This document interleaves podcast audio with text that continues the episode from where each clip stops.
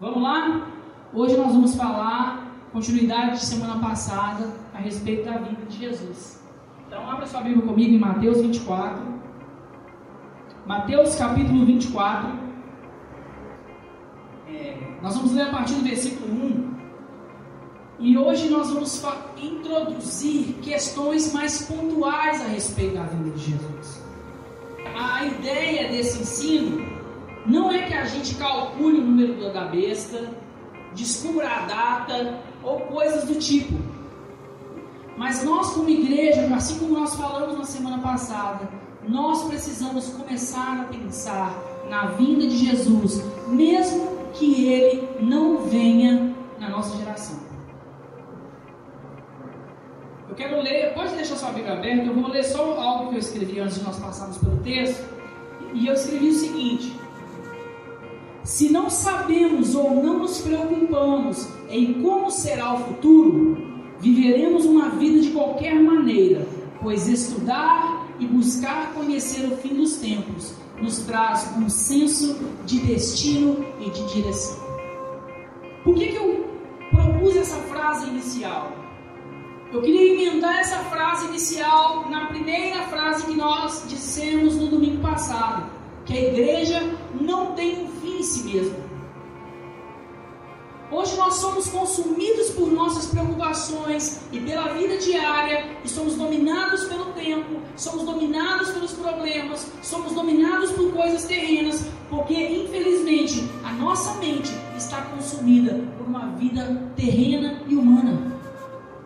Assim como nós dissemos e repito hoje, nós, durante um período, deixamos de almejar o ápice da fé cristã, que é ver o retorno de Jesus ou a segunda vinda de Jesus. Nós entendemos em algum momento que a salvação era o fim. Assim como a igreja não tem um fim em si mesma, a salvação em Cristo também não é o fim. Assim como a igreja é um meio para se estabelecer algo, a salvação é um, um meio para se estabelecer algo. Por quê? Porque sem santidade ninguém verá o Senhor. Então nós só veremos aquilo que vem depois se nós formos salvos. Então Deus gerou um meio de nos possibilitar a contemplar o que há do lado de lá. Porque sem salvação a gente não vê. A Bíblia fala que o homem natural, ele não discerne nada. Mas o homem espiritual discerne todas as coisas. Então, quando nós somos salvos, nós temos a nossa espiritualidade reativada e começamos a entrar num processo de espiritualização até que nós consigamos ver aquilo que o olho humano não mais vê. Nós gostamos de repetir aquele texto que nem olhos viram, nem ouvidos ouviram e jamais penetrou o coração do homem, o que Deus preparou para aqueles que o amam. Mas ele completa dizendo: Mas Deus nos revelou pelo seu Espírito. Então isso quer dizer que a salvação é uma habilitação a contemplar aquilo que o olho humano caído na sua carnalidade não pode ver. Então, assim como a igreja não tem um fim nela mesma, a salvação não é um fim. Ela é o início ou o meio para viver algo que Deus está estabelecendo. Mas o grande problema é que nós a nossa geração olhou para a igreja e disse eu sou da igreja, ou disse eu sou a igreja, mas disse essa frase numa perspectiva de quem olhou para a igreja e viu nela o ápice da fé cristã e disse eu sou salvo, e olhou para a salvação e sentiu que aquilo é o ápice da fé cristã. Essas duas coisas são meios para se entrar em algo muito maior. As escrituras sagradas, assim como a história humana, não é sobre você e sobre mim. É sobre Jesus. Tudo o que aconteceu na Bíblia não é sobre você e sobre mim, mas é sobre Deus glorificando o Filho dele. Sabe por quê? Porque um dia o diabo quis assentar no lugar do Filho de Deus. E Deus disse: Meu filho não. E quando Deus cria o homem à imagem do seu filho, por que, que Deus cria o homem à imagem do seu filho? Porque a Bíblia diz que o filho é a expressão exata do ser de Deus. A Bíblia diz que nele habita corporalmente a divindade.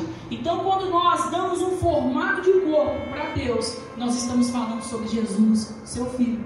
E o diabo quis ser mais importante do que o filho de Deus.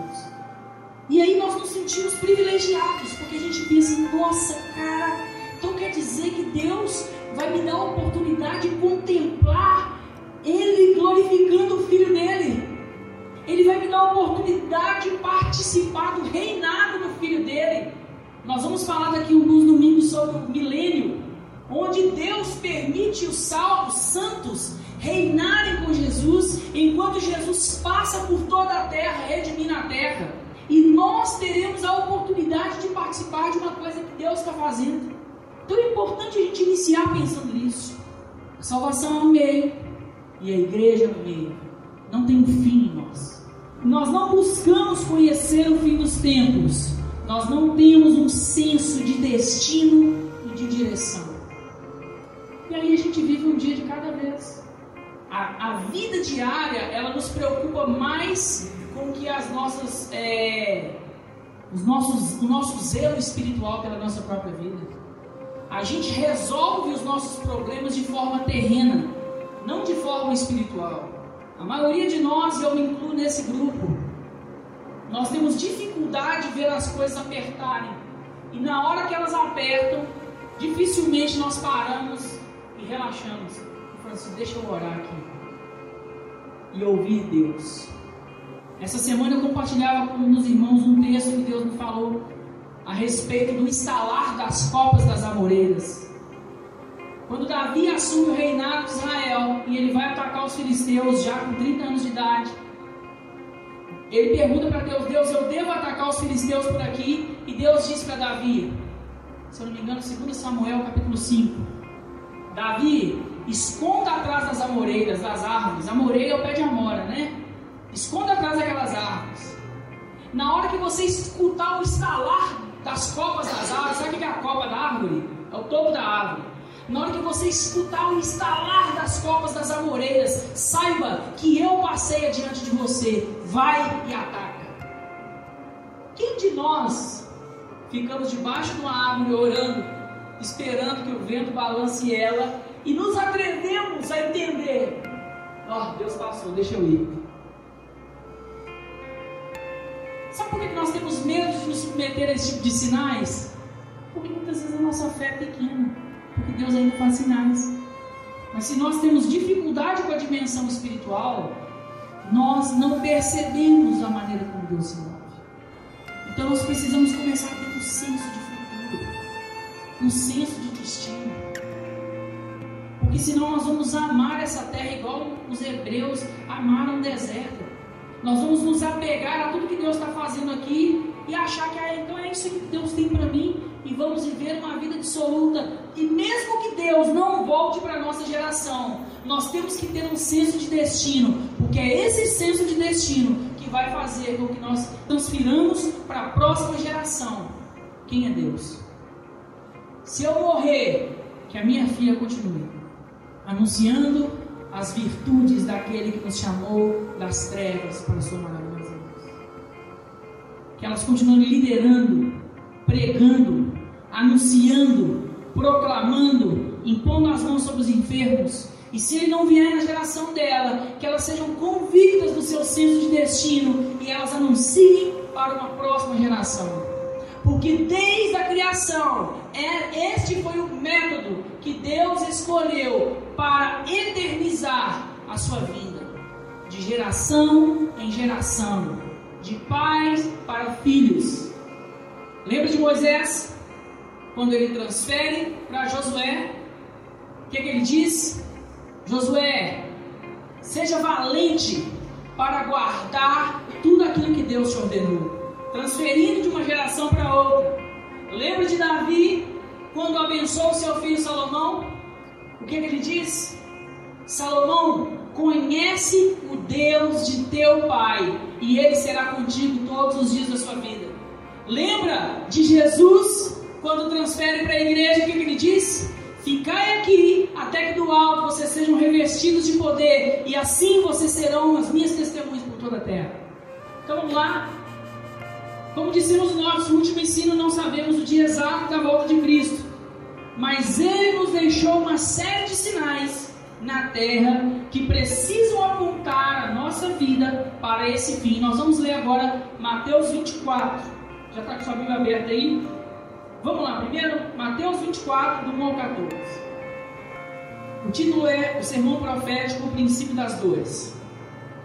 Tendo Jesus saído do templo, enquanto se retirava, seus discípulos aproximaram-se dele para lhe mostrar as edificações do templo.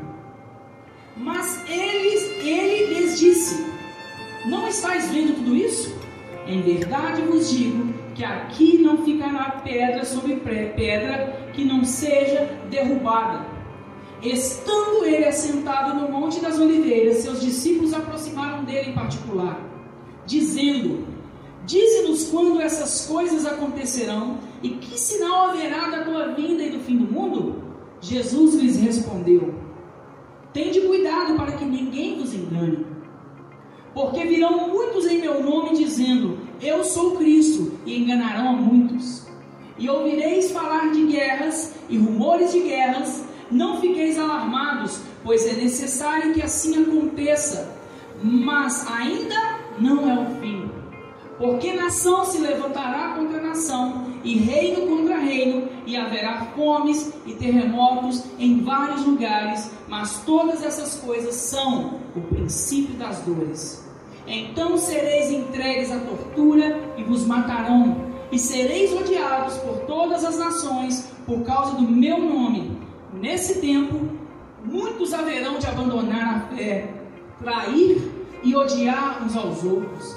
Também surgirão muitos falsos profetas e enganarão a muitos. E por se multiplicar a iniquidade, o amor de muitos se esfriará. Mas quem perseverar até o fim será salvo. E este evangelho do reino será pregado pelo mundo inteiro para testemunho a todas as nações, e então virá o fim. Até aqui. Pode deixar sua Bíblia aberta. Nós vamos partir esse ensino em alguns blocos e esse primeiro bloco, mais rápido, nós vamos falar sobre o princípio das dores. Como eu estava dizendo, a gente não tem senso de destino, por quê? Porque a gente não tem senso de presente. Você só sabe aonde você quer chegar quando você descobre onde você está. Não é verdade? Se você não sabe onde você está, você não sabe nem onde você vai. Para qual direção estou indo? Eu e o Daniel podemos andar no mesmo caminho em direções opostas. Eu e o Daniel podemos andar no mesmo caminho, porém eu vou parar daqui um quilômetro e ele vai continuar cinco quilômetros.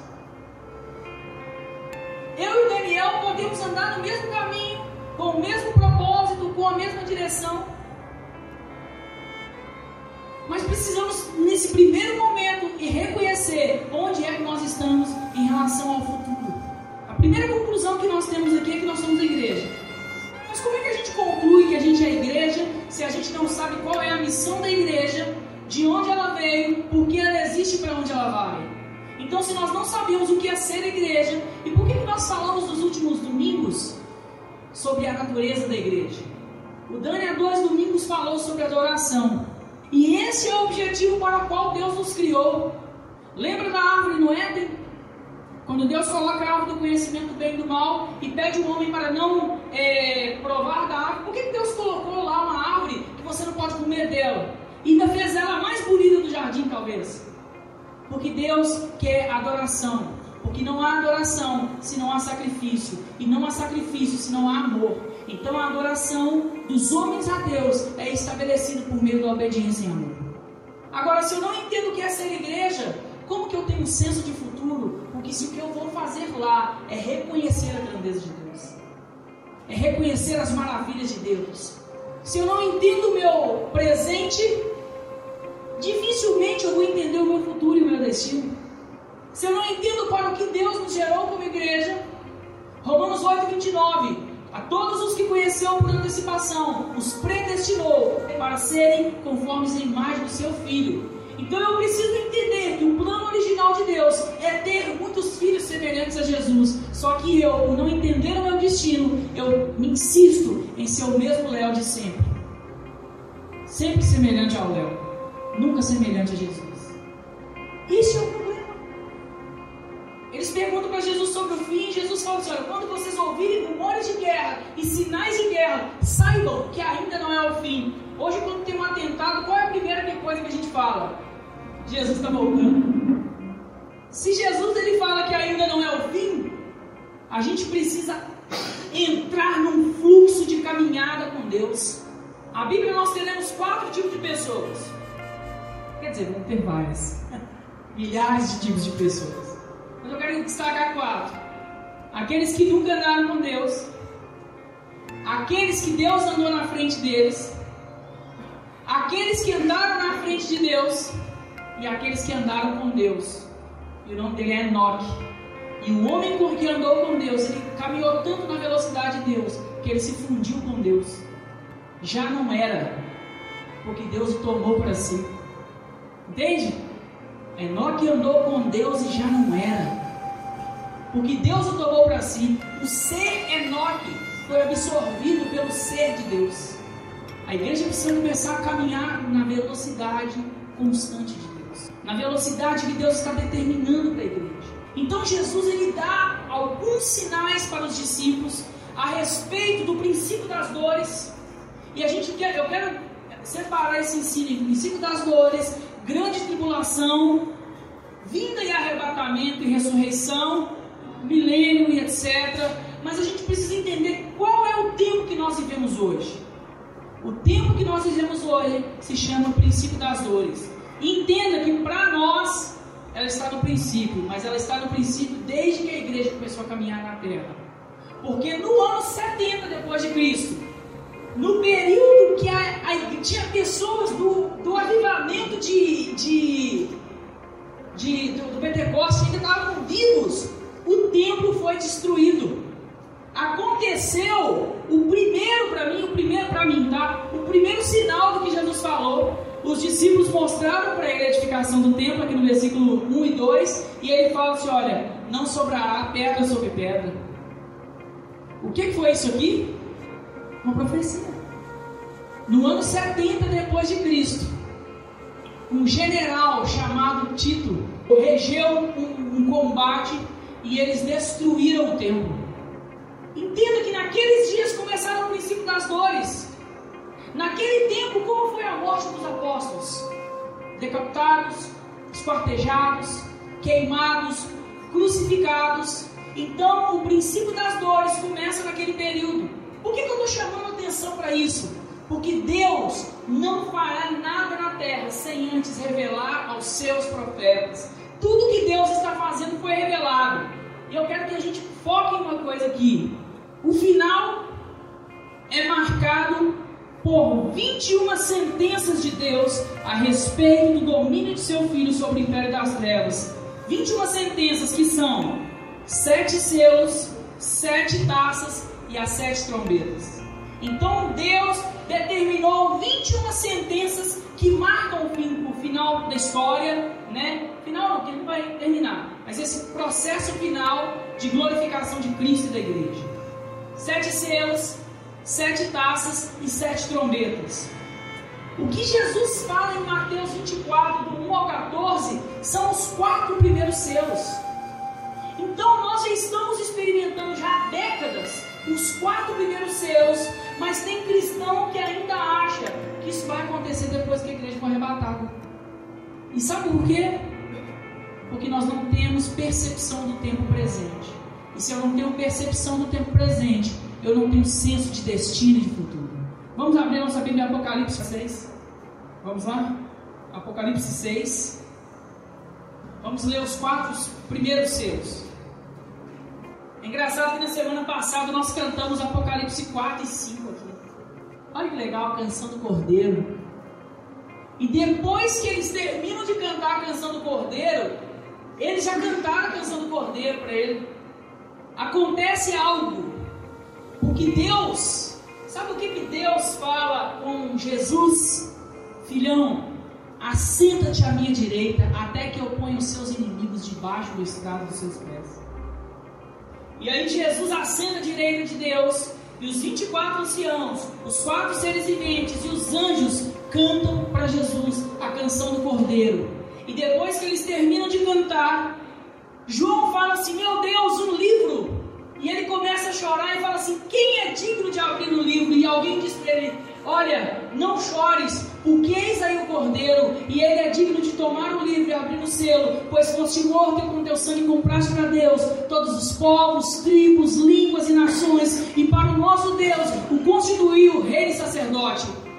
E aí, depois que acontece isso, vi quando o cordeiro abriu um dos sete selos, e ouvi um dos quatro seres viventes dizendo com voz como de trovão: Vem! Olhei e vi um cavalo branco e o seu cavaleiro segurava um arco. Foi-lhe dado uma coroa e ele saiu como vencedor, decidido a vencer. Quando ele abriu o segundo selo, ouvi o segundo ser vivente dizendo: Vem! Então saiu outro cavalo, um cavalo vermelho, ao seu cavaleiro foi dado o poder de tirar a paz da terra, de modo que os homens matassem uns aos outros. Foi-lhe entregue uma grande espada. Quando ele abriu o terceiro selo, ouvi o, ter o terceiro ser vivente dizer: Vem! Olhei e vi um cavalo preto, e o seu cavaleiro tinha uma balança na mão então ouvi uma voz entre os quatro seres viventes que dizia: Uma medida de trigo por um denário, três medidas de cevada por um denário, e não danifiqueis o azeite e o vinho. Quando ele abriu o quarto selo, ouvi a voz do quarto ser vivente dizer: Vem. Vi então um cavalo amarelo, e o seu cavaleiro chamava-se Morte e o inferno o acompanhava. Foi-lhe dado autoridade sobre a quarta parte da terra, para matar a espada, pela fome, pela praga e pelos animais selvagens da terra. O que nós lemos aqui é tudo que acontece no princípio das dores. O quarto cavaleiro ele tem autoridade, o nome dele é morte. E ele tem autoridade para matar um quarto da terra. Sabe o que, que a ONU disse em 2017? Que até 2020, uma a cada quatro crianças morreria por causa da fome. Eu queria ler alguns dados para a gente entender que nós já vivemos, estamos vivendo o período dos quatro selos. Isso é para assombrar a gente, cara. É para fazer a gente refletir que a gente está vivendo sem senso de destino sem entender que os sinais estão se cumprindo. Agora, se eu não entendi os primeiros quatro selos, será que eu vou reconhecer no dia que o céu se converter em trevas e a lua em sangue? A gente precisa parar para pensar nessas coisas. Vamos lá, quero ler alguns dados. Eu não vou ler hoje sobre Daniel. Daniel vai falar dessas coisas. Vamos lá. Jesus em Mateus 24 profetiza que o templo seria destruído e isso aconteceu no ano 70 depois de Cristo quando Jerusalém foi tomada pelas forças do comandante romano Tito. Em 135 depois de Cristo, quase 70 anos depois, o imperador Adriano mandou arrasar a cidade de Jerusalém e edificou uma cidade helênica, Hélia Capitolina, e sobre o monte onde se erguera o santuário de Deus, que caiu no ano 70, ele ergueu um templo dedicado a Júpiter Capitólio. Isso aqui é importante para a gente. Eu vou te explicar por quê. Essa foi a última destruição que colocou um fim de vez em algumas tentativas de reerguer o templo. Até a data atual, o templo de Jerusalém ainda não foi reerguido e resta apenas um grande muro que cercava a região do antigo templo, popularmente conhecido como Muro das Lamentações. Então esses sinais estão acontecendo desde aqueles dias. Só que se eu não entendo que, cara, as pessoas estão morrendo, isso não é número. Está se cumprindo profecias. A maneira como a terra é devastada, e não hoje, mas já há centenas de anos, estão se cumprindo profecias. A maneira como os homens de Deus foram caçados e mortos, e até hoje Estão se cumprindo profecias. Eu não posso tratar esses dados como números e baixas de guerra, mas eu preciso entender que os sinais estão acontecendo, porque quando eu estou entendendo isso, eu estou dando crédito à vida de Jesus. E eu permito que isso mexa com as rotinas As igrejas não falam mais disso. Para dados para a gente entender, houveram 12 grandes conflitos armados no mundo. Tiveram muitas milhares de guerras, mas os 12 maiores conflitos, eles são de, de, de proporções de milhões de mortos. Eu peguei dois. A Segunda Guerra Mundial, todos os continentes foram envolvidos, mas nem todos foram atacados. Mas países de todos os continentes tomaram parte e morreram nessa guerra. Quando? Em 1939 a 1945, durou seis anos e o número estimado de mortos é de 40 milhões a 72 milhões. A, a Primeira Guerra Mundial, todos os continentes, mas nem todos foram atacados, envolveram países de todo o mundo durante 1914 a 1918 e o número estimado de mortos chega a 65 milhões de pessoas. O Holocausto matou milhões de pessoas. Milhões de pessoas morrem de fome. Milhões de pessoas são assassinadas no mundo, milhares durante o ano, mas a gente está vendo esse jornal e recebe isso como estatística. A fome, a doença, como a doença está matando, com todo o avanço da medicina, a gente precisa retomar o nosso senso de futuro a partir de entender o que está acontecendo hoje entender o que Deus está fazendo desde o dia que Jesus assentou a sua direita. Se nós não entendermos isso, os dias vão passar e nós não vamos perceber a vida de Jesus. Nós não veremos os sinais de Deus. Então, nos quatro selos, nós temos duas coisas acontecendo: o avanço do reino de Deus pelo avanço da igreja e o avanço do império das trevas acontecendo. Olha que briga interessante. A igreja tem autoridade sobre a terra. Entende, Alice? A igreja tem autoridade para curar enfermos, expulsar demônios, pregar o evangelho, responder à sociedade no poder de Deus. Mas o diabo ainda tem autoridade sobre a terra. Estão acontecendo coisas na terra e nós não estamos percebendo. Vamos orar. A nossa oração hoje ela vai ser muito objetiva. Ela será sobre nosso senso de futuro e o nosso senso de destino e a nossa percepção de presente. Amém? Então pensa nisso, senso de futuro, senso de destino e percepção de presente.